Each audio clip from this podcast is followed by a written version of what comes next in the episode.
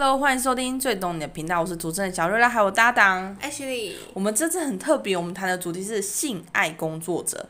那小瑞拉其实一直都没有谈论这样子的话题，那就是因为看到最近疫情大爆发，所以有感而发，想说不然就是来讲一些性爱工作的一些事情。然后就是第一个，就是大家最想知道，就是茶室玩什么？来念一下台语。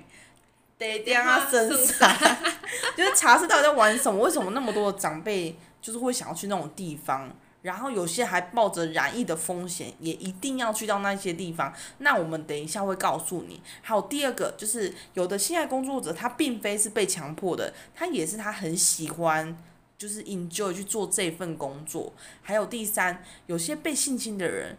却因此变成性爱工作者，因为他们觉得很享受这个当下，把所谓的主导权拿回来。那如果你们很想要知道的话呢，可以继续听我们的 podcast 哦。我们的 podcast 在 Apple Podcast 跟 Google 博客以及各大 APP 都有我们的那个都有我们内容，就是搜寻小瑞拉 Gabriela 就可以找到我们的那个 podcast 一些广播节目。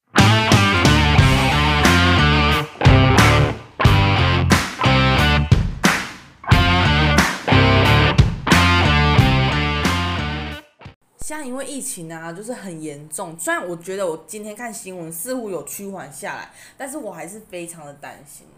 对，真的，因为现在就是。呃，每天的人数看似都还是还是持续保持这样子，所以就是还蛮担心的。最早像就是校正回归跟就是当本土啊呃病例的话，大部分都有三四百以上，然后今天像我比较少一点，但是我真的很希望就是疫情可以整个减缓下来，赶快缓和下来。对，因为我觉得因为这个疫情，什么事情都不能做。真的，而且也因为这这个事情，就是其实。虽然还不算，并没有封城，可是其实也已经冲击到很多工商业。对啊，因为如果只要有一个人有足迹或是确诊，那那间公司就是要被迫就是暂停营业。对，然后很多可能很多员工都要被迫就是放无薪假啊。对啊，艾许娜的那个朋友，然后他在某一间就是某一个地公司上班，然后他们老板就常常跟他们说：“你们要注意，你们千万都不可以染疫，尽量少外出，然后多戴口罩。”对，就是会造成老板的恐慌，因为老板很怕说，哎，只要其中一个员工假日乱跑，那会不会导致这个暂时？因为我觉得政府有个措施不太好，就是有的地方它虽然暂时停业，但是它的那个房租还是要缴。对，对，所以他的员工费用可能是暂时是可以不用缴，但是他的租金。跟他的电费，然后跟什么等等，其实就是一直不断支出，所以我觉得说，如果说要有一个很好有效措施，要让大家都很平安安全的话，不是说减少大家外出等等，减少一些工商业的感染，就是群聚感染，那你要让老板有一些。有办法去支撑他们啊，比如说可能就说啊，因为疫情严重，那可能电费可以减缓缴，或者这种各项费用可以减缓缴，比如房贷延期，对，或是房贷等等，或是租金都可以延缓缴。那其实大家就会觉得说，没关系，暂时停业，我负担没那么重，因为员工的薪水我不用再缴了，那基本上我只要负责我自己的开销，那还好哦。但是最怕就是，诶，暂时停业，但是老板的贷款。可能是非常的庞大，那他还是不断的要去缴，这样子的话，他会觉得说停我他一定会偷偷营业，那偷偷营业又会被罚款，所以会造成现在很多企业家就是小企业可能就面临倒的危机，要么就是倒闭，要么就是像你刚刚说这样子的恶性循环。对啊，就是太怎么说？我觉得很多就是像像北部不是说，就是大家不是希望说不要变成第四级可是我觉得最主要原因是，如果不管要发生什么事，就是不管有没有要把它升级起来，就是你至少要让人民有一个安定，就是至少说我在这段期间我没有工作，或是我工作不稳定，那这段期间我费用是不是可以延期再缴？因为我看到税金有的是可以延期再缴。可是你的房贷没有办法延期再缴啊，还有你的那个什么，比如说租金，有的房东不见得会理你啊，因为房东想说，诶，在这段严峻的时期，他也是得生活啊，所以他必须得跟你收啊。对啊，所以就变成说很难，真的让大家都可以，就是可以过得很好，因为在这段时间。对，真的就是变这这件事情就会变成很多人的另外一种负担。对，所以希望大家都可以平平安安，很重要。所以。呃，没事就不要出门哦。就真的少出门，除非有需要，然后需要的话，拜托把口罩戴好。或者说，你如果真的要出去买什么东西，就是一次备足几天的分量。我觉得最好就是网络订一订吧，暂时先网络订一订。虽然在婆婆妈妈心目中，她觉得蔬菜还是说一定要当天去菜菜市场买，对，但我觉得尽量减少吧。像有时候呢，我跟我家人去菜市场的时候，我真的看到那一颗水果，然后被好多人碰过，我都觉得好害怕。然后婆婆妈妈到菜市场的第一件就是说，哎，蒙家嘿，鞠躬我们家有新鲜不？还是说有没有？敲一下什。我就觉得那个水果真的很恶心，那个水果真的是，比如说这个婆婆妈妈她摸了一下，哎，这个感觉不喜欢，然后下一个，对，然后我就说。谈吐之间，虽然大家都有戴口罩，但是我觉得哇，好多人摸过。我懂你意思，就是水果它其实也是一个很大的破口，因为像如果呃，比如说像一些瓜类啊、苹果那些都还是可以去，就是你不会吃到皮嘛。那像比如说像一些桃子啊，然后那种李子啊，那种东西就是你根本没办法削啊。对，所以是真的买水果还是要找一个可以削皮的水果。哎，说到这个，我们要继续要讲我们最主要要讲的话题喽，就是有关性爱工作者。嗯、那当初我们会想要选这个主题，就是因为我们有看到的大部分的新闻都是在讲这一块，但是很很多人他忽略了为什么他们会成为性爱工作者。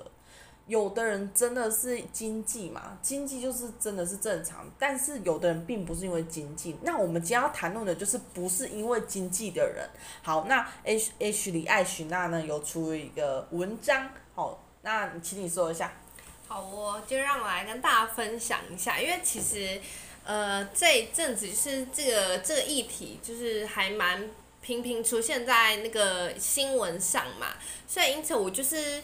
呃，有就是突然很想来探讨某一部分，然后我就写了一篇还蛮呃，如果你们有兴趣也可以去看看，就是那一篇文章我在写一些性工作者的迷思，对，就是呃，像有些人啊，他就是真的很呃，怎么讲，很打破我们的刻板印象吧，他竟然是自愿去。当这个角色，自愿去从事性爱工作，对，然后后来我就有去稍微看了一下，不管是网友的一些分享啊，或是各种其实心理学研究，我都有稍微去了解一下，然后把它写成一篇文章，告诉大家说为什么会有这些人，会有这些就是比较特别的族群，就是他们竟然会不顾社会的眼光，然后去就是很享受在这其中，然后去做这件事。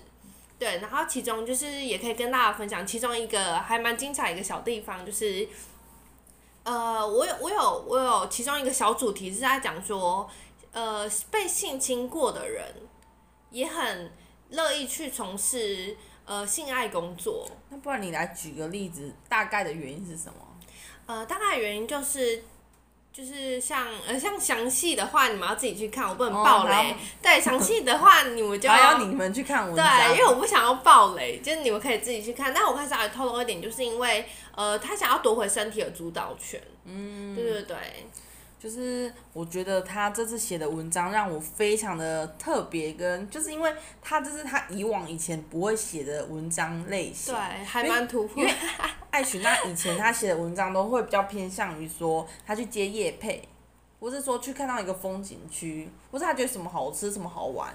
比较不会走这种议题啦，我觉得是一个蛮突破的一件事情。对，可是我在这里也想跟大家就是讲一下，就是我这一次啊，因为疫情期间嘛，大家其实都很闷，所以我这次就呃突发奇想，想来做一个很好玩的事情，我还就是写了一个很好玩的周报，就成立了一个时尚周报这样子，那大家都可以去看，就是我上面还有分享一些很多还蛮有趣的文章，比如说像。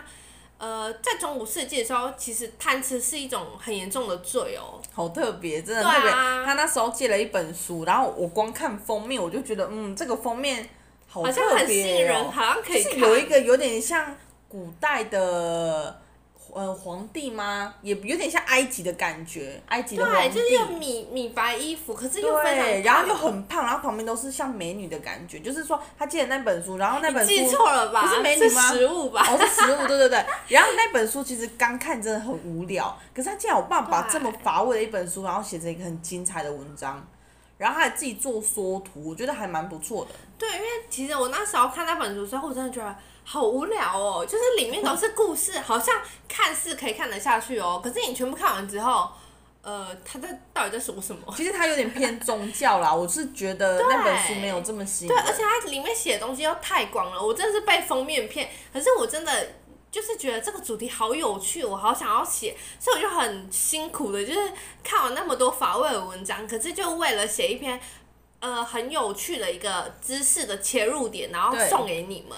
基本上呢，一个作者有办法把一个这么 boring 的书，然后把它写得非常的有趣，就是很厉害。其实也不能说这个作者写的书很无聊，就是说这个作者写的书比较没有那么像小说，然后很丰富精彩的剧情，就是不会很高潮迭起，它就真的是很知识型的书，对，很知识型，太知识型了。真的，那我们现在来探讨一下，就是说 H 里艾许娜的那个，它是每个礼拜更新。对的，你是每个礼拜更新的。对，我就是反正就是一个周周刊嘛。那要怎么找到你的文章？呃，就是你在 FB 搜寻我的 AG Girl 爱许娜，然后你就是会找到我。爱许娜的爱就是艾草的爱，然后许就是获取的许，娜就是女字旁的娜嘛，你就可以找到我。然后呢，基本上我每周都会更新，但是呃不定时哦，就是可能就是你们要随时关注我。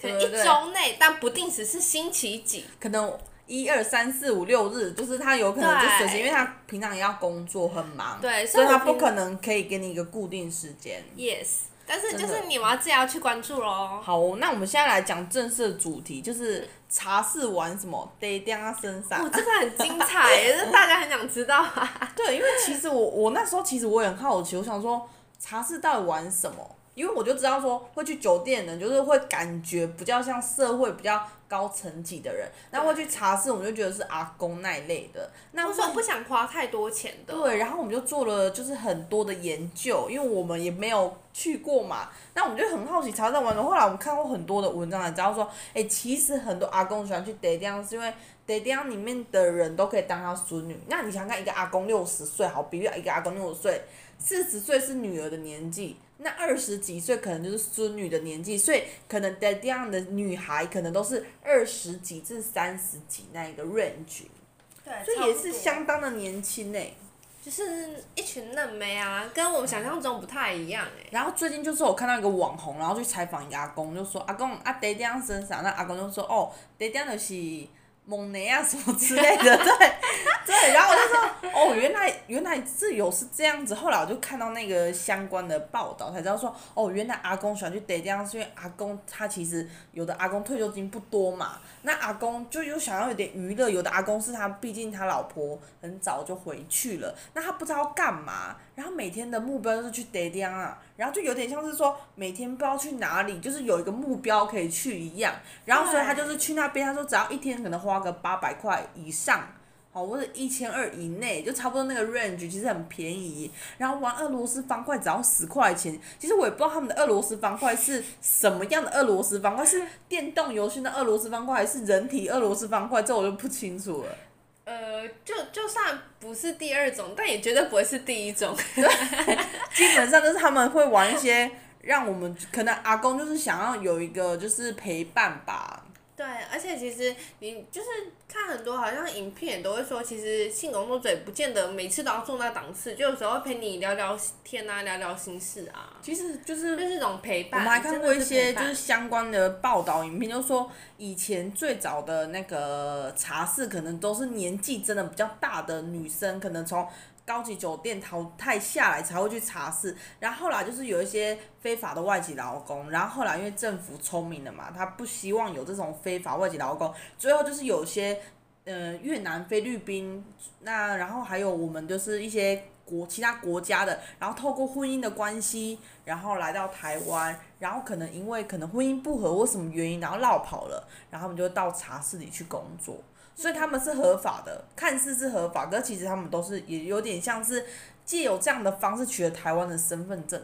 对，就是隐藏很多内幕，而且他们会去茶室，也是因为茶室的隐秘性比酒店高。嗯。就是好像任何就是什么公寓啊，那些小地方都可以是茶室。哦，就是说它的它的门槛比较低啦，比较像如果你进一个酒店，然后你就是地坪大概要多少，里面人数，然后装潢。你要装潢的怎么样，很就是深色什么的，可是茶室就不一样。你可以私约，你可以公寓，你可以什么这样子？那是因为真的我们是女生，那不然我们应该要去茶室走一趟。没有，现在不可以，现在不行，这样讲这个会被罚。应该说在疫情之前，应该要去茶室走一趟，你知道吗？超棒的讲这个。没有，那是因为我真觉得这个东西真的很神奇啦。就是我觉得很多都给人家感觉性工作者都是女生居多，那很少听到性工作者是男生。当然也是有，但是很少。对啊，大多都比较是男生会有需求。对，其实女生也是有需求，只是说比例起来，像是男生比较有需求。对。对。所以我觉得说，那就是变成说，有点像阿公每天都要去那种公园散步，然后就太无聊，想说，哎，去那边聊聊天，然后就是。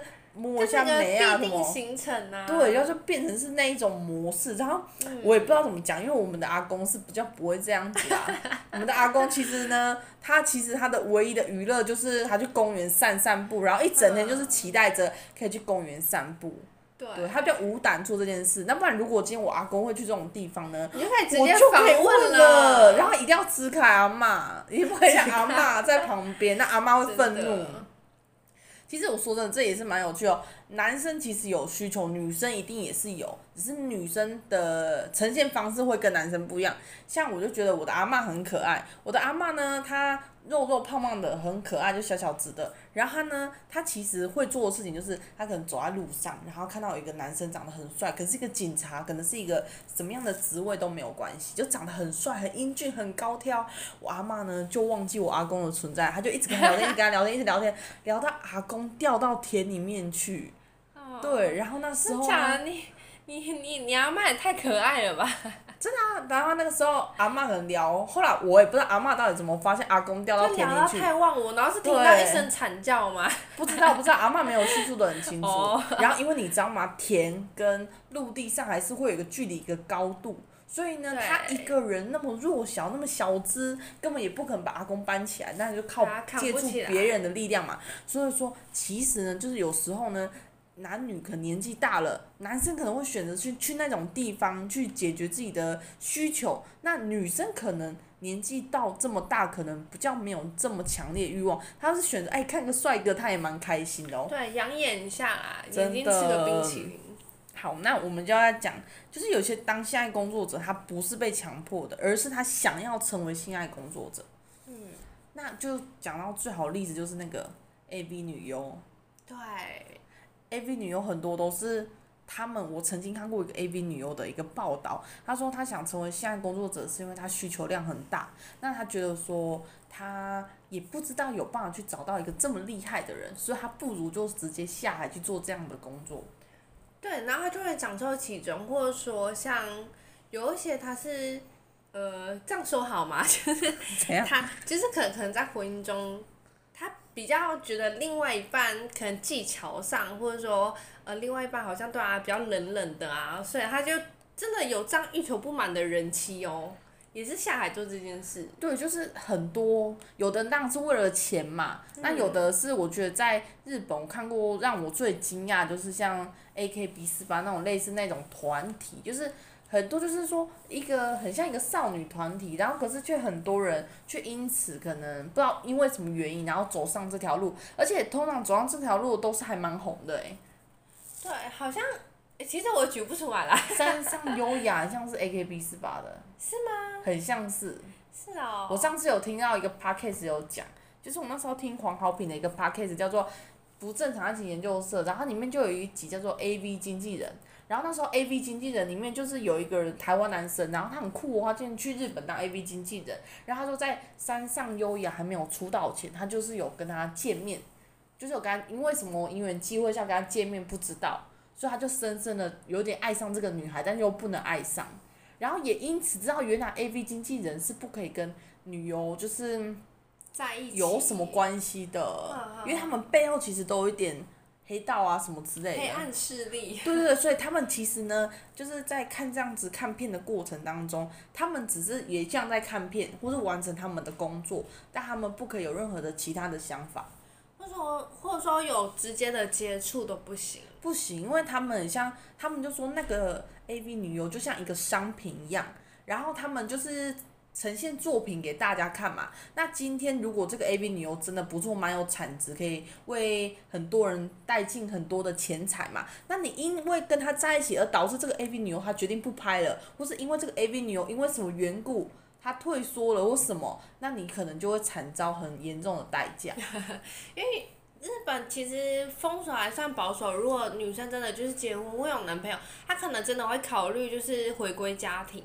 对，因为而且我觉得日本到现在还是很传统诶。我我其实一直在看那个蜡笔小新啊，跟哆啦 A 梦啊，跟我们这一家，然后花吗？对，然后你就会发现他们都会有一个共同的特色，就是他们的家庭主妇都不会出去工作。对，而且那三个的共同点就是他们永远都是在家，不然就是跟朋友出，跟其他那个朋友出去喝下午茶。对，妮妮的妈妈，然后呃，那个什么，妮妮的妈妈有谁？同学。小夫的妈妈。小夫是哆啦 A 梦啦，你讲错了。对啊，就是这对全部全部人的妈妈，没有一个妈妈是去工作的。对。对，所以我觉得日本的薪水可能我在猜啦，日本的薪水应该也不错吧，就是有办法维持一个家庭，然后可能四个成员以上，然后可以这样子去养育孩子，而且他们住的房子都还不差哎、欸。我不知道真实是不是这样子，但是我那时候听到那个 podcast 就是 AV 经纪人他们说，在日本的社会很像真的是女生只要结婚，然后他们就会选择待在家里，所以他们说 AV 女优大部分不会有降价的问题，就是他们会一直涨价，如果拍的好的话，但是如果你拍的不好，你就会因此消失，所以不会有降价的问题。然后你可能拍到最后，可能拍到一个年纪了，你觉得应该也差不多，生癌差不多了，他们就选择结婚，然后结婚之后就不会再出来了。嗯，可是那时候其实也差不多，因为钱都赚饱了。对，可是我觉得这个风俗民情就很特别，就是你全身被看光光，那也有男生愿意接受你，但这样子是真爱，但是就是很多的人还是不太能接受这样子吧。对啊，而且就是。就是那种心态，就是有点难去去消化吧。就是你看网络上一打开，然后搜寻搜寻我老婆我名字，然后全部都是那个画面之类，然后还有跟很多不同男生。就是我觉得要要这样成为他们的伴侣，真的是真爱，而且就是要很强大。因为如果今天有一天有一个人去到某人家，发现哎，你老婆好像很眼熟，好像是。很多迷片，其中一个迷片的其中一个女主角。对，你要怎么去去回答去挡？对，所以就是变成说，对，所以我觉得那种婚姻要很强大。那因为在我觉得在亚洲呢社会，其实还是比较偏向于保守，而且比较偏向于说，就是有些事情是私底下做，不会这么的那种表面让大家都看光光的感觉。嗯，就是比较私密啦，这是比较私密的事情。对啊，所以我就觉得拍 AV 女优的。的的女生真的很厉害诶，她们厉害的点是，她们真的很不怕外界的眼光诶。对，跟哎，可是你这么说，但是有一些人他就是因为大的眼光，所以他想做这件事诶。为什么？像我我我那天就是在做这个功课的时候啊，我有去查一些功课嘛，然后就有一种说法是，就是也也是我在网上查到的一个 AV 女优，她的说法是她觉得。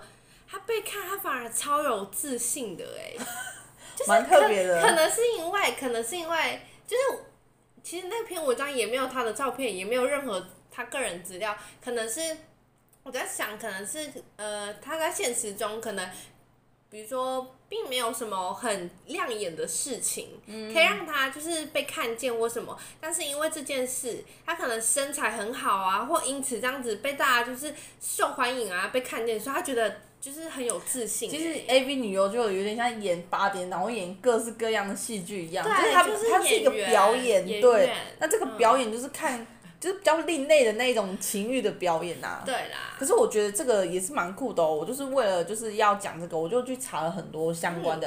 哎、嗯，欸、A 日本真的有 AV 的成人展，而且那个好酷哦，那个很酷，就是就是他们是一。要到门口的时候，有一个女生就坐呃呃跪在一个什么类似像展示柜的概念，然后展示柜里面不是放雕像吗？那个展示柜里面就放一个真人的 AV 女优，然后衣服一样都没有穿。就是真的人在那个展示柜里。对，然后一进去里面就是有各式各样不同的姿势，然后、嗯、可是我觉得他们太保护男生了，男生永远都是蒙面的，对，然后女生永远都是整个就是完全就是你知道是谁啊，然后整个就是展露无遗，然后男生就是保护到底，然后他们就是一直不断的重复在做重复的姿势吧。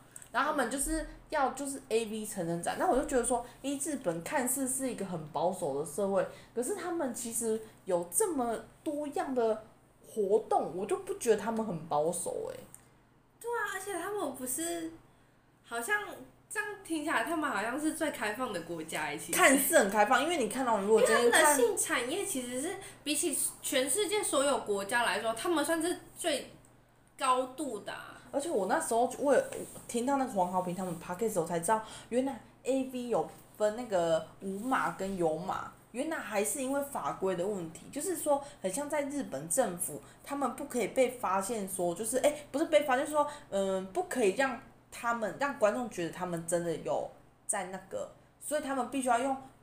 嗯，有码的方式让你觉得那个只是个表演，他们没有真的有发生关系，oh. 但我们观众可能都会觉得他们真的有做，因为真实是有做啊，但是他们不可以呈现，然后因为法规的关系，然后所以就有一些人他会到国外去成立。A V 的公司，然后就会有有码的影片跑出来。那它的有码就来自于说，因为那是国外的公司，所以就不受日本当地的法规，所以就可以有有码影片。所以就觉得，哎、原来这个也是一个很特别的事知识哎。这这也是个特别，这这算什么知识？这不就是？逃 逃漏洞吗？没有，就是很特别说哦，原来那不然你就想说，那为什么会有有码片跟无码片？一般人也不知道，这就就是个知识吗？确实。我们是要用很知识型来讲这集 podcast，不能带有任何情色的眼光。因为我觉得讲到现在，我两个其实都还蛮尴尬的。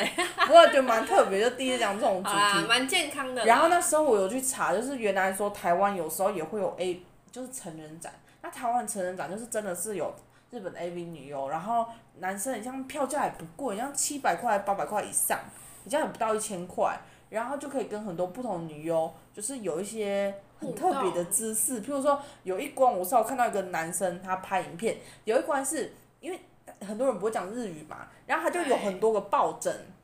有很多不同的姿势，然后你就跟那个 AV 女优说，哦，我要这个姿势，然后 AV 女优就会做那个姿势，比如说两腿开开，然后她就会把男生抱在自己的胸部里面，然后男生就是整个伏在她胸部里面，然后就是模拟那个的姿势，然后她就是用一种方式让男生可以拍照，就是说两个男生朋友一起去，然后另外一个帮他另外一个男生朋友拍照。就是不同姿势都可以哦。所以游客是可以互动。可以啊，就是他正躺在 AV 女优的胸部里面，因为他那时候指定的是他要 AV 女优两腿开开，所以就是真的 AV 女优两腿开开，然后他就直接在 AV 女优的怀抱里面这样子。就是我看到这样影片啊，然后还有一段就是说，呃，有的 AV 女优她很开放，她可能就是会就是叫你可以去碰她哪里啊什么之类，就是你想要做什么，这样似乎都可以耶。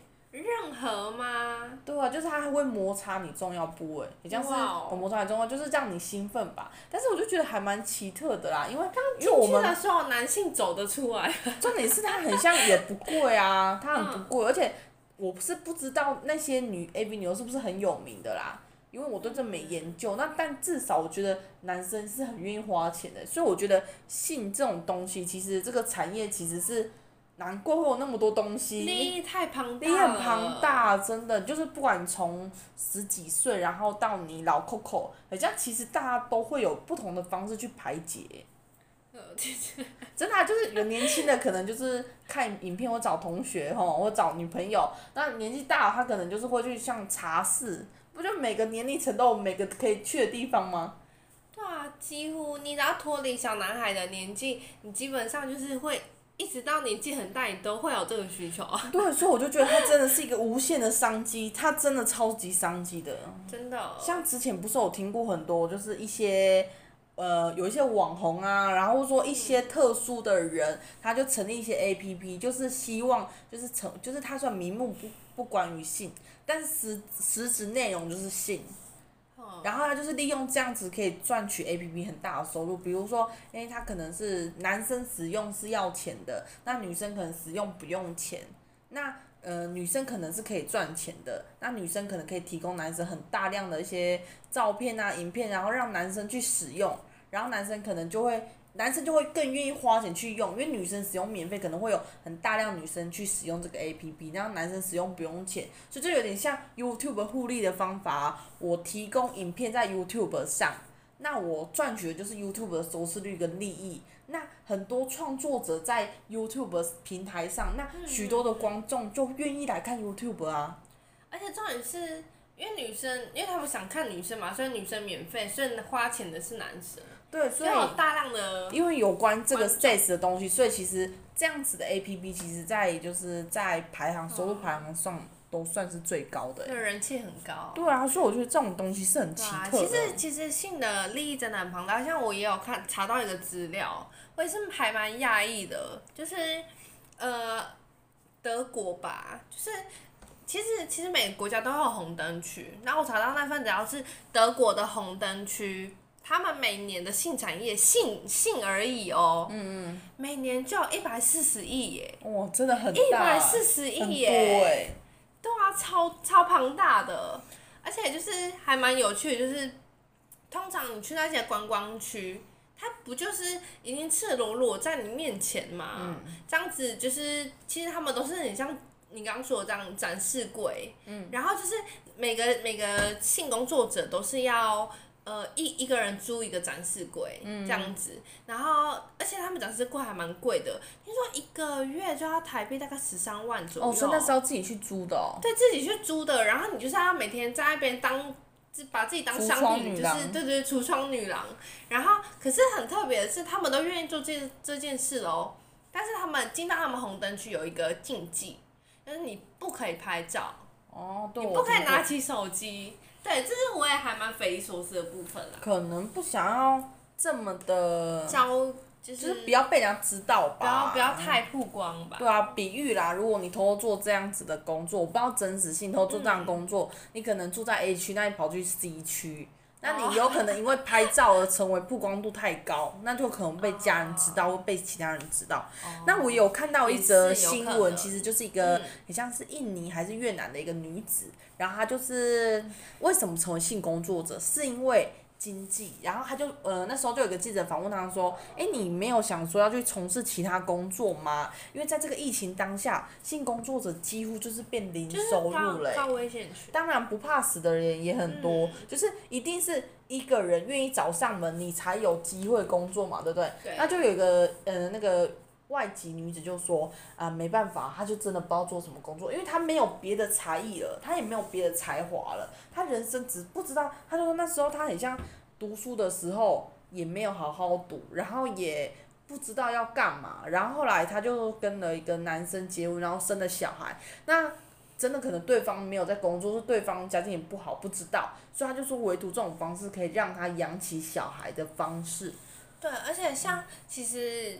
网上有很多就是这种说法，就是他们其实想要做这个工作，还有一个原因是因为收入真的很高，嗯，所以他们比起就是花很多时间去熬啊，或者说每天那边就是很努力的工作，然后赚那一点薪水，又要把那那一份薪水全部拿去花在自己可能未来的一些。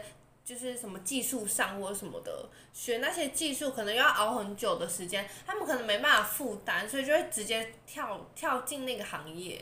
虽然不是很好，但是就是每个谋生方式不一样，像泰国，像性工作者占了他们国家的三分之一以上。哦，那很高哎。对，因为他们的，的其实有时候真的是要去了解一下当地的风俗民情，才会知道为什么。对，但我真的觉得这不是一件不好的事。像在日本，AV 女优的收入是 AV 男优收入三倍以上。那 AV 男优，其实我后来才知道，原来当 AV 男优也不简单呢。因为你想说，因为有的骗的 AV 男优，就是很多人在说，其实很多骗的 AV 男优其实长得很丑。哎，你也不会去注意到男生啊，因为大部分都是注意到女生。女生对，然后就有很多人说，但是就是因为当 AV 男优的条件实在太困难，你要在所有人面前。可以硬起来，所以是非常困难的。所以就因为因此有点困难，所以就变成说，AV 男优他能当上的不多，但是他们的薪水好赚。当然 AV 女优比较多，可是因为 AV 女优是女生会露样子，所以基本上他不会拍太多。可是 AV 男优是每一部都可以去客串啊，去演他们的男主角，所以他反而是他的量会比较大，他赚也赚蛮多钱的。嗯。所以我觉得性工作者并不会觉得很可耻，那是他们选择一种职业的方式。对啦。那我们要讲的就是。就是我们其实有一趴是要讲，你可以分享这样吗？为什么被性侵的人，就是他最后是，就是这一趴你可以讲一下，因为这一趴是原本我们在瑞稿的时候讲，就是性工作者为什么，诶、欸、被性侵的人为什么最后想成为性工作者？好，就是呃这部分我可以跟大家分享一下，就是我查到的资料是，这也是一个很特别的说法啦，就是呃因为被性侵嘛。性侵女生是属于被动，嗯，就是我是不愿意的。但是今天今天因为性工作，它就是彼此的交换条件，你给我什么，然后我可能用钱跟你交换。嗯，这样子，所以其实彼此都是平衡的状态，就变成说他会用这种方式觉得，哎、欸，我好像被尊重、欸，哎，嗯，所以他会他会想要弥补他心里这块，他觉得在性爱上就是没有被尊重这一块，所以他们会从事性工作者，就是他们为了要得到那一份尊重，身体上的尊重。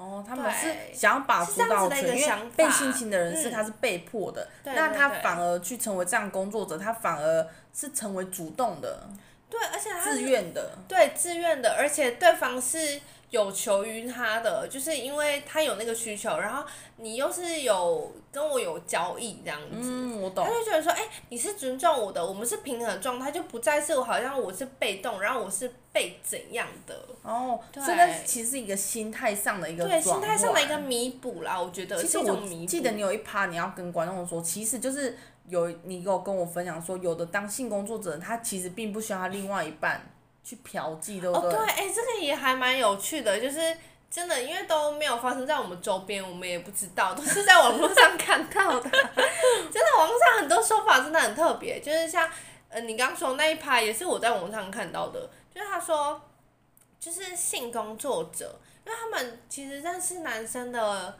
场合，也就是那一些嘛，所以所以他们的男朋友真的是他们的客人，对他们的客户，而且通常就是我我们交往不是都从就是可能暧昧牵牵小手，然后拥抱亲吻，然后最后才走到。最后一垒吗？对。对，可是他们就是直接就打垒啦，所以他们其实在一起超快的。就是我看一个网友分享，他说他当时跟他那个女朋友在一起，他女朋友是性工作者，然后他那个女朋友就是一开始他们做完那件事之后。就加他赖，然后离开，然后每，然后好像隔大概两三天就在一起了。哦，好快哦！超快的，就是他们的发展速度跟我们想象中是相反的。对，是相反的。他们先打垒，然后再 在一起这样子。嗯，很特别。对，而且、嗯、他们其实还蛮心态也还蛮，就是可以跟大家分享，就是他们其实，在做这个，可是他们非常不希望自己的男朋友踏进这种场合。嗯，我懂。今天他们会认为他们在做的是一个职业，但他们心里还是希望对方是单一性的，就是只爱我一个人。对对对，就是就是，通常我们都以为做这个可能心态是很开放的，可是并不是，就是他们只是把这个当做一个就是工作行业，嗯、可是他们内心其实还是小女孩的，就他们还是希望另外一半是忠贞的啊。然后是爱他爱家的啊，对，所以这就是一个很特别的心态，就是我们会认为说，哎，这么开放的人是不是他心态也开放？其实他内心其实还是很保守的。对，对，那如果喜欢我们呢，记得可以到 Pocket 收听。然后呢，我们就是下礼拜，我们一个礼拜更新一集，就目前的规划是这样子。好喽，那谢谢大家，我们下礼拜见喽，拜拜。拜。